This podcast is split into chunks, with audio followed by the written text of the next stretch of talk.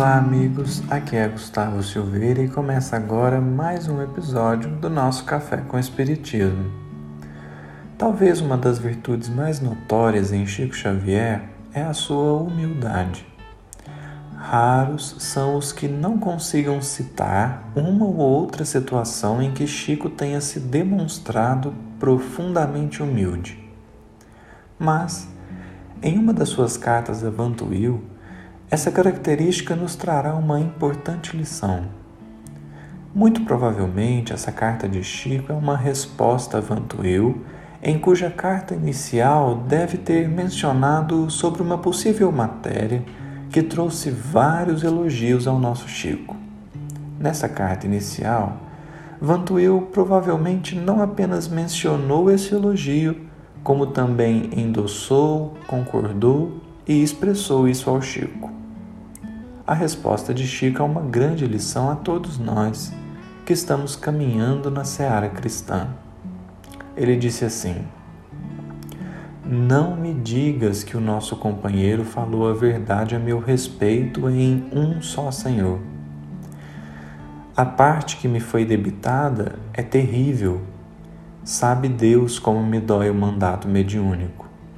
E dói-me porque me veste de penas de pavão, escondendo minhas feridas. Toda gente julga que sou um espírito são quando não passo de pobre alma em provas, com um coração enfermo e imperfeito.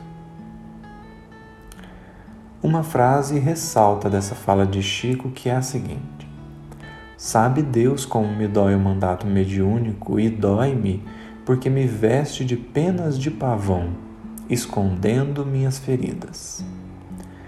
Em geral, Chico vivenciava humilhações, agressões verbais, calúnias, ataques espirituais, desconfianças e muitas outras situações difíceis em virtude da mediunidade e do mandato mediúnico, isto é, da tarefa mediúnica que desenvolvia.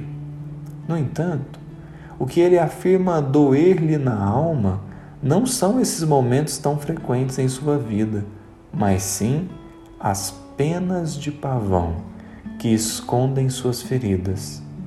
Isto é, a mediunidade, segundo ele, por vezes lhe conferia parecer melhor aos olhos dos outros do que ele era realmente.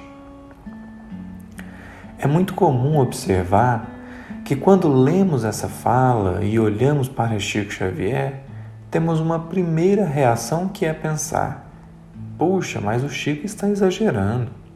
Claro que ele não é uma pobre alma em provas com um coração enfermo e imperfeito. Mas se assim não é, por que ele diz que é? Será que ele está mentindo? O fato é que quando lemos essa fala e pensamos que o Chico está exagerando, somos inconscientemente levados a pensar que humildade é uma questão de palavras. Eu preciso dizer que sou imperfeito, embora nem sempre intimamente eu seja capaz de reconhecer isso. Nesse sentido, vamos cada vez mais dizendo que nos sentimos inferiores, sem nos preocuparmos se de fato essa é a verdadeira noção que temos de nós mesmos. Não se trata de se menosprezar, mas de se enxergar como realmente se é, sem desanimar perante as lutas que precisam ser vencidas. E olhar essa fala de Chico, interpretando-a como expressão da verdade, não o diminui em nada, pelo contrário se ele fosse um espírito puro, cumprir a missão tal qual ele fez era mero dever. Mas justamente por ele ser ainda um espírito em provas, é que nos toca tanto o coração perceber a missão que foi realizada. Reconhecer-se na própria imperfeição é característica das almas humildes, porque os orgulhosos pretendem sempre estar à frente de onde realmente estão. Assim é que veremos Paulo dizer: O bem que eu quero, esse eu não faço, mas o mal que eu não quero, esse faço. Leremos Kardec escrever no livro A Viagem Espírita de 1862. Caros irmãos espíritas, venho mostrar-vos a rota. fazer-vos ver o objetivo. Possam minhas palavras, por mais fracas que sejam, permitir que compreendais a sua grandeza.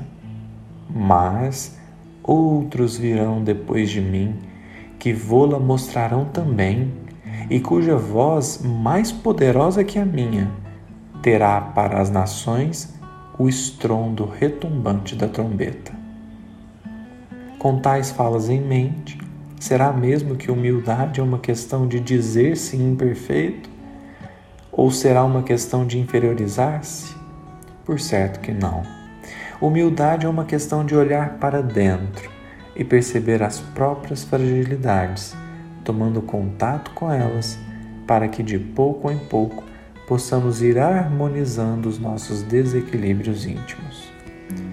Muita paz a todos e até o próximo episódio do Café